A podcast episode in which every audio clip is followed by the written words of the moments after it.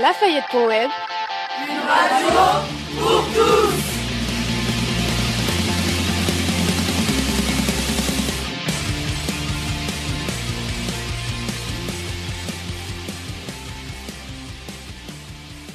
Nous dédions cette émission aux victimes des attentats du 13 novembre.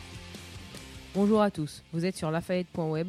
Aujourd'hui, vendredi 20 novembre, c'est la journée du direct dans toute la France. Nous avons réalisé une émission spéciale sur le réchauffement climatique, en vue de la COP21, bien entendu.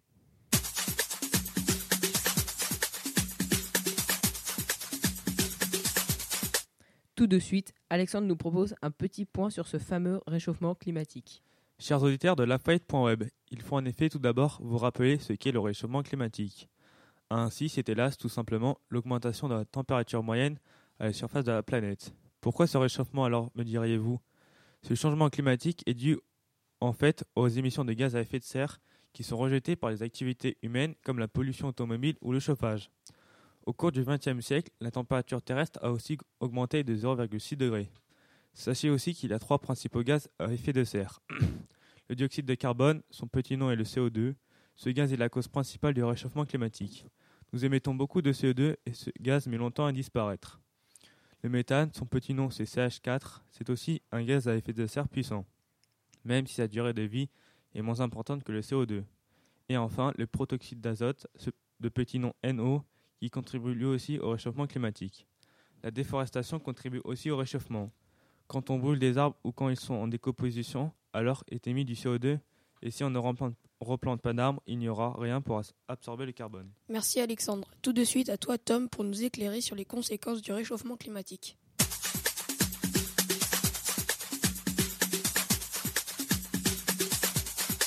Et oui, voyons brièvement quelles sont les conséquences du réchauffement sur notre planète. Tout d'abord, le niveau des océans et des mers augmente constamment depuis le XXe siècle. Cette augmentation est causée par la fonte des glaciers dans les pays froids. De même, l'augmentation de la température de l'eau entraîne une croissance de son volume. Cela provoque aussi des catastrophes naturelles comme des inondations ou alors des cyclones, ainsi qu'un développement de maladies chez l'être humain. Mais l'espèce humaine n'est pas la seule victime de cette situation. C'est aussi les plantes ou les animaux qui sont victimes de cette catastrophe due à une température trop chaude et donc des espèces disparaissent petit à petit. Et d'ici la, la, fin du XXIe siècle, la température pourrait augmenter de 1,4 à 5,8 degrés si rien n'est fait.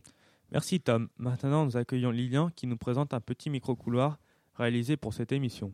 C'est exact, Alexandre.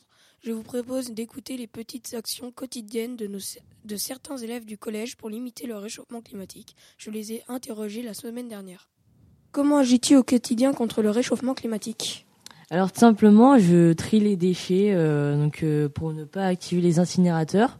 Je, euh, au lieu de prendre un bain, je prends une douche. Ça économise de l'eau et bah, quand je suis dehors, quand je vois des déchets, je les mets à la poubelle au lieu de les laisser traîner dehors. Pour les petits trajets à pied et pour les plus longs en bus ou en voiture, mais plus le bus. J'évite trop les déchets polluants je préfère plutôt les mettre à la poubelle que de les mettre par terre. Bah, je mets les, les, déchets à la poubelle. J'utilise plus les moyens de transport en commun pour me déplacer.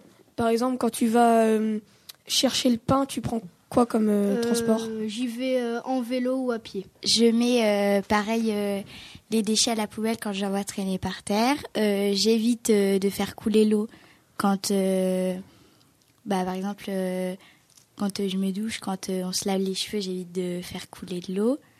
Et, euh, et, pour les grands trajets, je prends le bus ou alors pour les petits, bah, je vais à pied. Merci Lilian pour ton reportage. Enfin, nous avons rencontré un agent de la cantine qui nous explique aussi comment sont triés les déchets alimentaires au collège. Oui, bonjour, je suis Monsieur Clou. donc je fais la, plonge, la plonge à la cantine, après le, le ménage. Donc on surveille pour que tout se passe bien au niveau déchets. Euh. Oui, alors nous avons deux sacs poubelles, euh, deux sacs pour le, un pour le plastique, qui est donc bien trié, au niveau pot de yaourt, euh, les, petites boîtes, les petites barquettes pour le fromage. Ensuite un pour le pain. Ensuite il y a la poubelle générale, quoi, où où les aliments sont jetés avec le papier. voilà. Alors pour ce qui est, il y a un bac à légumes, un bac à fruits pour les agrumes, pour de bananes, les pommes, tout ça que nous mettons dans un composteur qui se trouve dehors. Voilà, c'était notre petite émission exceptionnelle pour la journée du direct.